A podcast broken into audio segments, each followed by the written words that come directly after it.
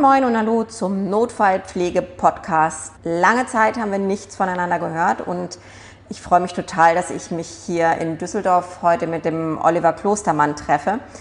Kurios ist, ähm, hallo Oliver. Hi. Kurios ist, dass wir uns am Anfang der Corona-Zeit hier sozusagen verabschiedet haben und jetzt so wieder treffen. Und ähm, das wird auch gleich der Ansatzpunkt sein, weil meine erste Frage an ihn gleich sein wird wie es ihm so ergangen ist in dieser Corona-Zeit. Aber ganz kurz zu dir, Oliver. Du bist organisatorischer Leiter des St. Nikolaus Hospitals in Walla. Fangen? Fangen, danke, in Wallerfangen. ähm, das ist nicht so einfach, genau. Ja. Er hat äh, Krankenpflege gelernt, ist Fachkrankenpfleger für Psychiatrie und hat so den generellen Werdegang, Stationsleitungen und so weiter gemacht. Außerdem Rettungsassistent und ist seit 2005 bei Prodema dort ist er reingerutscht über ähm, eine Deeskalations-, eine Trainerausbildung und ist mittlerweile seitdem auch Trainer, langjährig und sehr erfahren.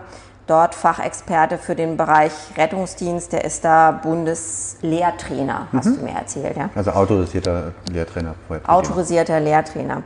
Ähm, sicherlich wird er da nachher noch mal was zu dem ähm, Thema Prodema sagen. Unser Thema heute ist die Eskalation und jetzt schließe ich noch mal an, warum treffen wir uns überhaupt in Düsseldorf? Hier in Düsseldorf findet von der Degina der 80-Stunden-Kurs zur Zusatzbezeichnung Notfallmedizin statt. Und ähm, wir haben beide immer an dem Tag Unterricht. Ich mache das Thema Gewalt in der Notaufnahme und du machst das Deeskalationstraining für die Ärzte der Notaufnahme. So ähm, kennen wir uns schon eine ganze Weile und treffen uns immer mal wieder. Ja. Und äh, jetzt genau meine. Frage, Oliver, wie hast du die Zeit? Vielleicht kannst du so ein, zwei Sachen erzählen, wie du jetzt die Corona-Zeit für dich vielleicht auch privat, dienstlich erlebt hast und vielleicht auch so eine Quintessenz oder sowas, so eine zentrale Geschichte. Was ist deine Erfahrung? Was nimmst du da so mit aus, dem, aus der Corona-Zeit, bevor wir auf das Thema Deeskalation kommen? Und das Spannende, was ich halt einfach fand, ist, dass man, ähm, ja, das ist eigentlich total erstaunlich, wie die Mitarbeiter zusammengerückt sind. Okay. In, allen, in allen Bereichen, äh, ähm, sage ich jetzt mal, von Krankenhausleitung bis hin zum Reinigungsdienst, wo wir das Problem hatten, dass viele unserer Reinigungsdamen äh, aus Frankreich ähm, kommen und dort ja relativ rasch auch die Grenzen geschlossen wurden. Das heißt, das war das Problem der Berufspendler und diese Damen hätten jederzeit sagen können, sie bleiben zu Hause, die kommen einfach mit. Aber auch ähm, alle Mitarbeiter, auch die aus dem angrenzenden Frankreich oder Luxemburg kamen, haben uns die Stange gehalten, waren dort, haben zusammengehalten und so konnten wir relativ schnell und auch ähm, ja, sehr effektiv ähm, arbeiten und relativ rasch die Situation nochmal unter Kontrolle bekommen. Ja. Äh, Und unsere Patienten sind zum Glück auch alle relativ rasch wieder genesen und hatten auch keine größeren äh, Komplikationen dabei. Ja, ja, okay. Du selber privat, du wohnst ja nicht in Deutschland, glaube ich, ähm, Ja, hast auch also auch. Probleme gehabt. Wie ist es dir da ergangen an der Grenze? Hast du irgendwie dann irgendwie in der Klinik übernachtet oder wie hast du das gemacht? Ja, in der Tat. Also wir mussten halt Umwege zum Teil bis zu 30 Kilometern ähm, pro Weg zur Arbeit und zurück in Kauf nehmen mit langen Grenzkontrollen, also langen Sch- Wartenschlangen. Und in der Tat war es so, dass ich dann irgendwann meine Tasche gepackt habe und bin halt immer nur ähm, dann irgendwie am Wochenende mal nach Hause gekommen und bin die Rest seiner Zeit in der Klinik geblieben, weil bei Arbeitszeiten von 16, 18 Stunden am Tag ähm, hat es sich gar nicht mehr gelohnt, nach Hause zu fahren. Und da war man eh so müde, dass man einfach nur Ja, drei, vier Stunden schlafen War wollte. und dann quasi ging's halt. Arbeitsmodus, Krisenmodus. Ja, kann man so sagen. Ja. Also einmal in die Kaserne eingerückt und dort geblieben. Wie war bei euch die Situation mit Schutzausrüstung?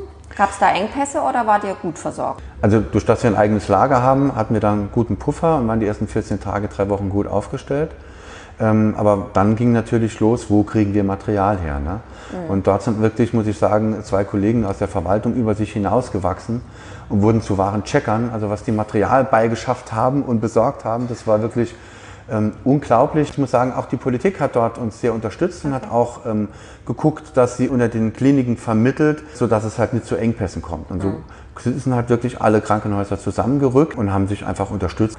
Ähm, gehen wir mal zu dem Thema Deeskalation. Also wir haben vorher im Vorfeld haben wir mal so ein bisschen gesprochen, dass du den Eindruck hast, dass wir jetzt auch im Nachhinein nach Corona viele Patienten sehen, die unter Umständen in Entgiftung müssen. Und ich kann mir vorstellen, dass da dann auch die Situation, jetzt sei es in Notaufnahmen oder in psychiatrischen Einrichtungen oder so, durchaus von mehr Gewalt geprägt sind als vorher. Kannst du das so bestätigen? Ähm, In der Tat. So? Also was, was sehr rasch zugenommen hat, waren ähm, Eskalationssituationen im häuslichen Umfeld, die zu, zu Aufnahmen in Notaufnahmen Ja. und Psychiatrie geführt haben. Also häusliche Gewalt ähm, im Rahmen einer Intoxikation. Ja, Ähm, das war ganz, ganz großes Thema. Was auch aufgefallen ist, dass durch das die tagesklinischen Bereiche, sprich die teilstationären Bereiche, ja geschlossen werden mussten, dass da- dort der Puffer einfach weg war. Man hat erstmal gesehen, was die Kollegen im tagesklinischen Bereich tagtäglich an Patienten auffangen, die Patienten stabilisieren, im, auch vom, im häuslichen Umfeld.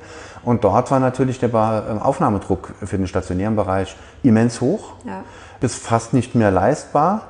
Und dort hatten wir natürlich ein großes Problem ne, und mussten dort auch gucken. Also wir hatten eine hohe Fluktuation an Patienten, wir hatten äh, riesenhohe Aufnahmezahlen. Was ich jetzt im Moment merke, so gegen Ausklingen der ersten Welle, ist halt einfach, dass viele Patienten das Thema Sucht jetzt beschäftigt. Also Ja. viele Menschen, die gerade bei uns im Saarland, das sehr industriegeprägt ist, in Kurzarbeit waren, das heißt, die über 10, 12 Wochen zu Hause waren, dort finanzielle Probleme natürlich einhergegangen Und sind. ja auch nicht so viel raus konnten. Also die Die Ablenkung konnten war nicht ja raus, ja, die hatten Langeweile, die konnten Ja. keinen Sport machen oder sonst was. Ja, Ähm, und dann hat man schon gemerkt, dass das Thema Sucht wirklich ähm, Mhm.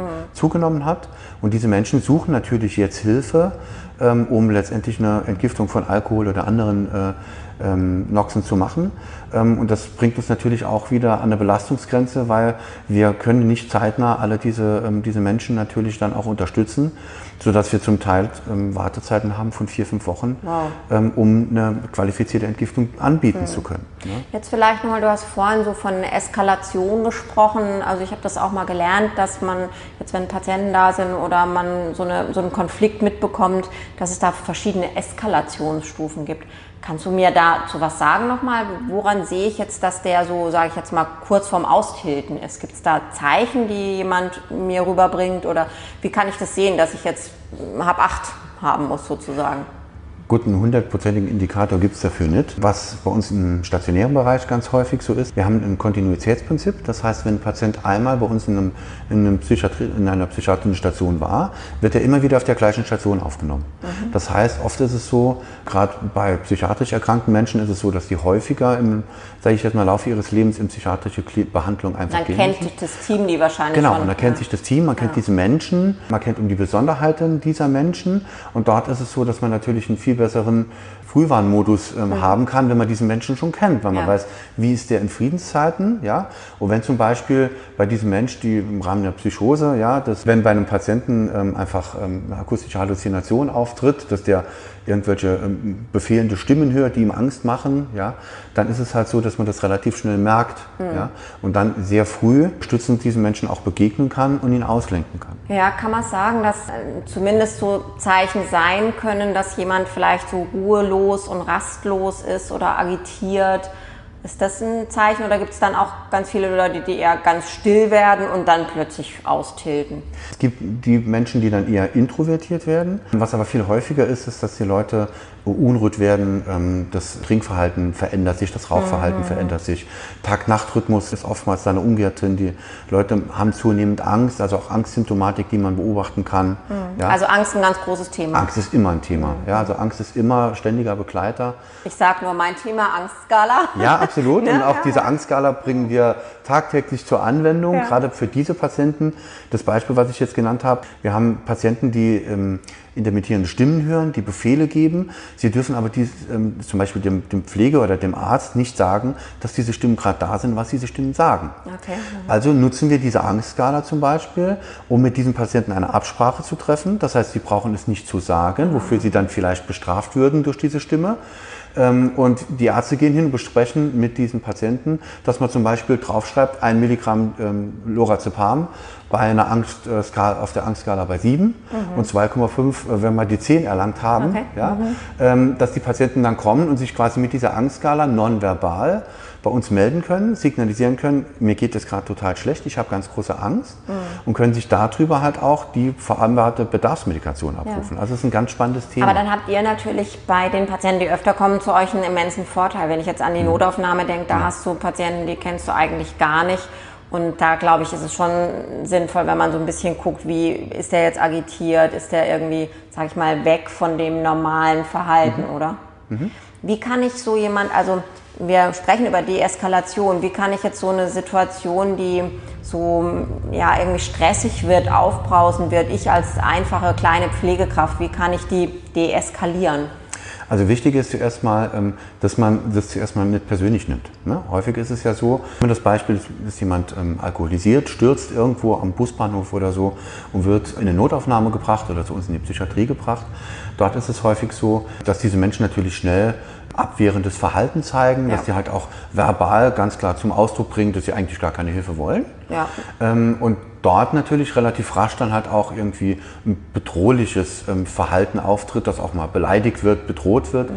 Und die sage ich jetzt mal, die Grundvoraussetzung dazu ist ganz häufig, dass man sich in der Rolle der Pflegefachkraft sieht. Das heißt, wenn ähm, ich Dienst habe auf dieser Station und dieser Mensch mir sagt, dass er seine Kopfplatzwunde nicht versorgt haben möchte und es natürlich vielleicht nicht gerade so sozial adäquat ausdrückt mir gegenüber, sollte ich mir immer wieder bewusst machen, dass es eigentlich im Moment bin ich in der Rolle der Pflegefachkraft.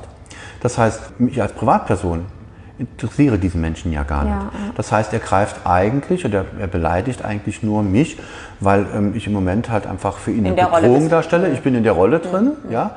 Ähm, aber der Patient selbst hat es eigentlich mit mir als Privatperson, ähm, hat er gar kein Problem. Mhm.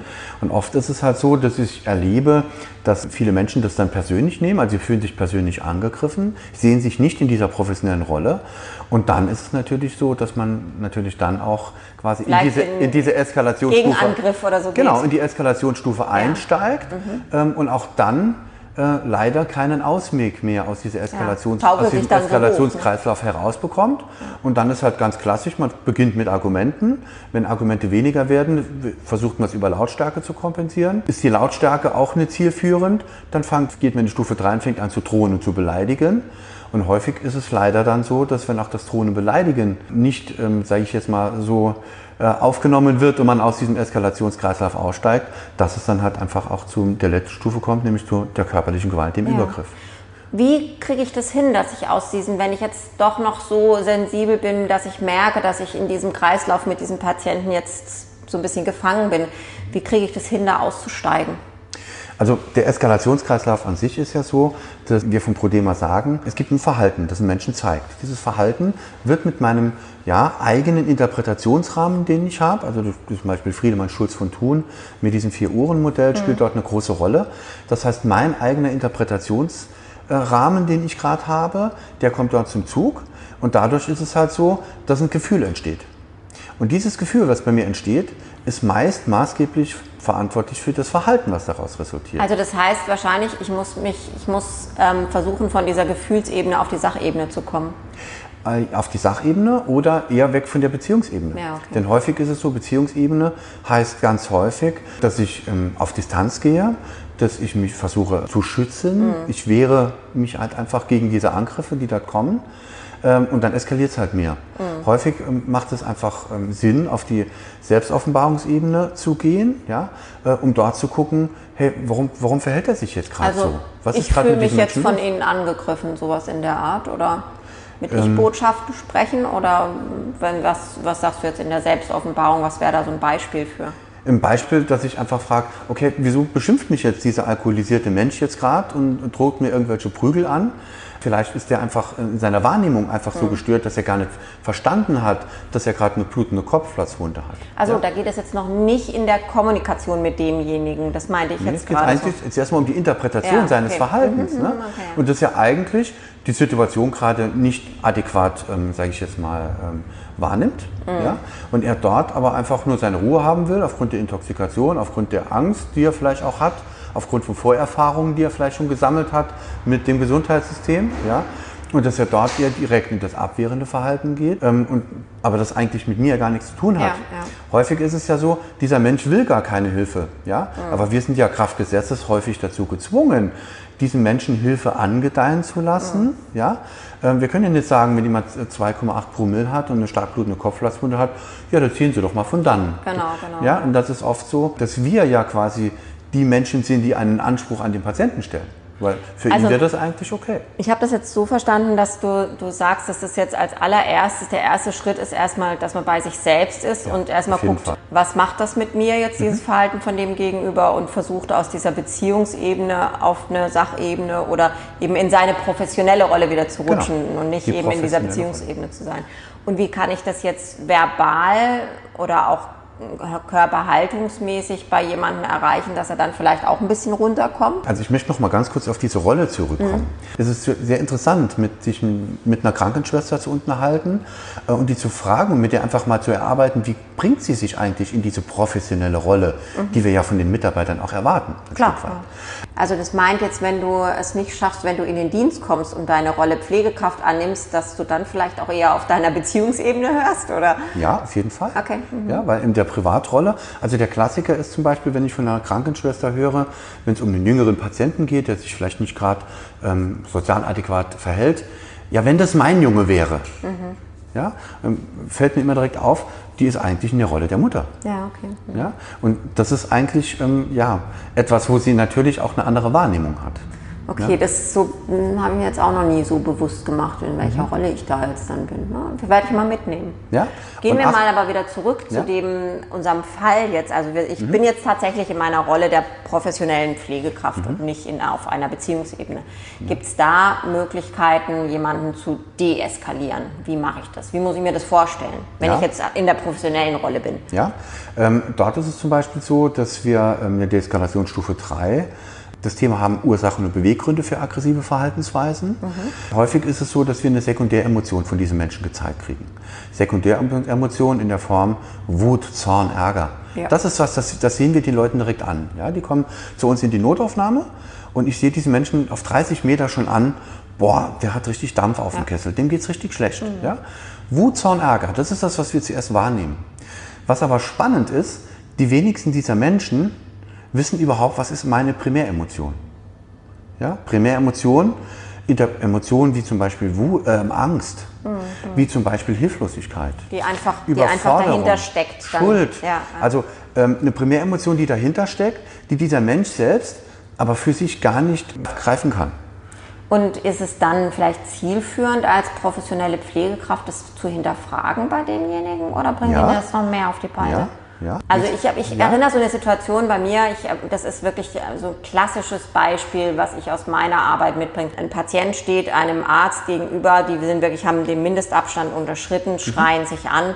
Und ähm, es war interessant, da ich ja mit dem Thema Angst so behaftet bin mhm. ähm, und ich kannte den Patienten vorher auch so ein bisschen, habe ich in diese beiden schreienden Streithähne, bin ich so seitlich hin und habe den Patienten nur gefragt, ob er Angst hat. Und damit war diese Situation, ja. die war aufgelöst, weil er hat, er hat innegehalten ich gesagt, ja, ich habe total Angst, dass ich eine Hirnblutung habe. Ja. Ja, das, damit war das erledigt. Das, diese, diese ganze Situation war erledigt. Ja. Weil du ihm ermöglicht hast, in diese Primäremotion ja. einzutauchen. Ja. Häufig ist aber so, dass wir bei der Sekundäremotion bleiben. Mhm. Ja, Wut, Zorn, Ärger. Und darauf reagieren wir.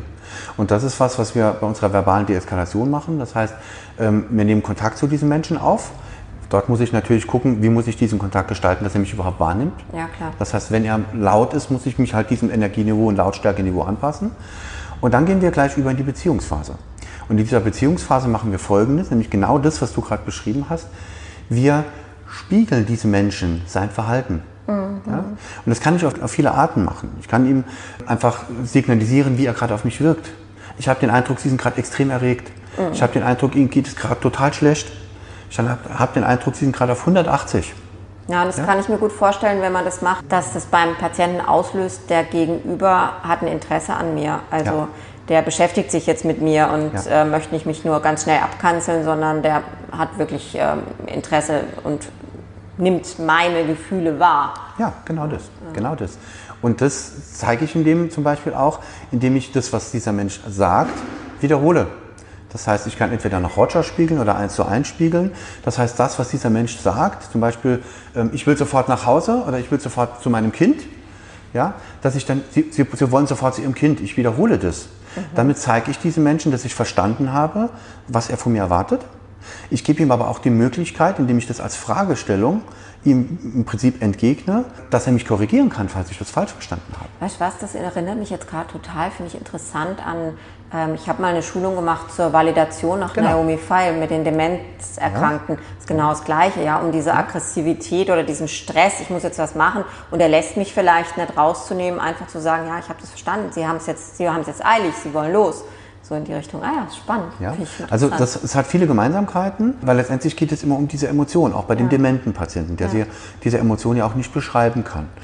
Ähm, also kann ich dort bereits im Erstkontakt ganz, ganz vieles wirklich gestalten. Mhm. Und ganz spannend ist dazu auch, dass, ähm, wenn wir uns das einfach mal neurobiologisch auch anschauen, dass ein Mensch, der in so einer hochakuten Stressphase ist, rein neurobiologisch keinen Zugriff mehr auf sein Großhirn hat.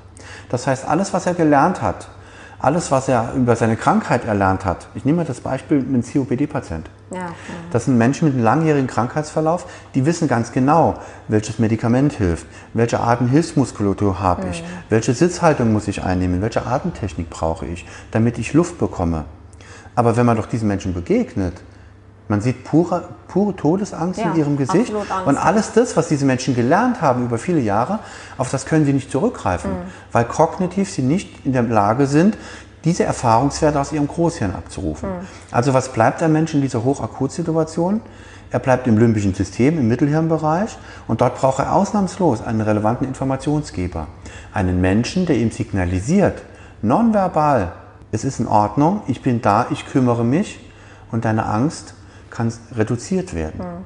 Ich das finde es sehr gut, dass du, rein nonverbal. ja, dass du jetzt gerade auch das Nonverbale ansprichst. Das eine ist halt, dass man mit den Leuten spricht, aber das andere sind nonverbale Aspekte, wo mit Sicherheit auch Körperhaltung und Auftreten dazukommen. Auf jeden Fall. Was würdest du da sagen, ist ähm, eine offene und ja, annehmende Körperhaltung? Wie, wie sieht es aus? Wie müssen die Zuhörer sich das vorstellen? Also wichtig ist natürlich, dass man schon so ein bisschen auf seine eigene Sicherheit achtet. Deswegen sagen wir, man sollte immer einen Sicherheitsabstand halten, also zwei Meter ist halt immer ja, damit schon, man auch nicht in, diese, in, diesen Abstand, in diese Intimsphärenabstand ja, kommt. Ne? Das heißt, dass ich auch die, ähm, die Distanzrouten meines Gegenübers respektiere. Ja, ja. Ähm, und dort natürlich möglichst meine Hände offen zeige, damit die, dieser Mensch halt auch sieht, dass ich in friedlicher Mission unterwegs bin. Mhm. So der Klassiker irgendwie, ich bin aufgeregt und mache die Hände hinter den Rücken. Das erhöht oft die Angst bei dem Gegenüber, weil es nicht weiß, Oder was passiert. Oder auch dieses Verschränken der Arme vorm genau. Körper ist Oder ja auch eher abwenkend. Verschränken der Arme, um einfach zu signalisieren, hey, ähm, eigentlich will ich gar nicht mit dir kommunizieren. Genau, da ist das, das heißt, ein offener, zugewandter Kontakt zu diesem Menschen ähm, hilft oftmals schon, ähm, diesen Menschen auch so ein bisschen Wohlwollen entgegenzubringen. Ich finde es auch in der Notaufnahme, sehe ich immer wieder, dass manchmal schon Arbeitsplätze schlecht eingerichtet sind. Also dass man häufig ähm, an einem Schreibtisch sitzt, seitlich, der Patient ist so seitlich schräg im mhm. Rücken. Ich finde, da muss es auch so sein, dass man sich wirklich umdreht und mit der Vorderfront dem Patienten ja. gegenüber sitzt ne? und nicht eben ja. dieses so im Rücken reden oder solche Geschichten. Vorderfront und vor allem Blickkontakt suchen zu den ja. Menschen. Ich finde es immer spannend, wenn, wenn ich mit dem Rettungsdienst unterwegs bin und bin dann in der Notaufnahme und beobachte die Leute in dem Wartebereich, wie schwierig das für diese Menschen ist, dass ständig irgendwelche Mitarbeiter in Weiß an ihnen vorbeilaufen und würdigen sie keinen Blick, keines ja. Blickes. Ja? Das heißt, ein einfacher... Aber das macht man manchmal auch, ja, absichtlich nicht, weil man, ja. weil man gar nicht angesprochen werden will. Ja, es ist, also es ist natürlich auch ein Schutz, weil Blickkontakt birgt natürlich immer die Gefahr, dass sich jemand angesprochen ja, fühlt und spricht mich an. Ähm, aber ich finde es ganz wichtig, dass diese Menschen, die im Wartebereich sitzen in der Notaufnahme, die ja allesamt für sich sagen, ich bin in der Ausnahmesituation, es geht mir akut schlecht, sonst würden sie ja nicht zu uns in die, in die Häuser mhm. kommen, dass diese Menschen sich gesehen fühlen. Das finde ich das ist ein ganz, ganz wichtiger Aspekt. Mhm. Das heißt, dass man durchaus mal vorbeigeht und bietet diesen Menschen mal die Zeit oder sucht einfach mal Blickkontakt zu diesen Menschen. Mhm. Natürlich immer wieder mit der Gefahr, dass das Schlimmste passieren könnte, dass er uns anspricht und dass es einfach unsere Zeit kostet. Okay. Entschuldige, dass ich das so ein bisschen nee, ironisch nee, nee, formuliere. Also aber es ist oft spannend zu, so. zu schauen, ja, wie selten wir Blickkontakt suchen. Ja, und was mir jetzt gerade in dieser Corona-Zeit aufgefallen ist, wo natürlich alle Mitarbeiter mit Mundschutz unterwegs sind, viele demente Patienten, viele delirante Patienten, aber auch Kinder sind einfach auf diesen Blickkontakt angewiesen. Mhm. Und die lesen aus unserer Mimik und Gestik. Ja. Und das sieht man trotz Mund- und Nasenschutz, das finde ich nämlich auch. Also man ja. hat schon das obere Gesichtsfeld, da ja. spielt sich ganz viel Aber ab, da ne? müssen die Leute halt mehr beobachten. Ne? Also dieser ähm, Blickkontakt, finde ich, ist ein sehr, sehr wichtiger Aspekt. Ja. Jetzt ähm, nochmal zu einem ganz anderen Thema, was mich noch interessiert, weil unser Podcast wird jetzt schon so lang wie noch kein anderer. ähm, macht aber nichts, weil das ist ein super spannendes Thema. Und zwar geht es um so dieses Thema Selbstverteidigung. Macht es Sinn, als Pflegekraft einen Selbstverteidigungskurs zu machen? Also von einem reinen Selbstverteidigungskurs halte ich gelinde gesagt nichts.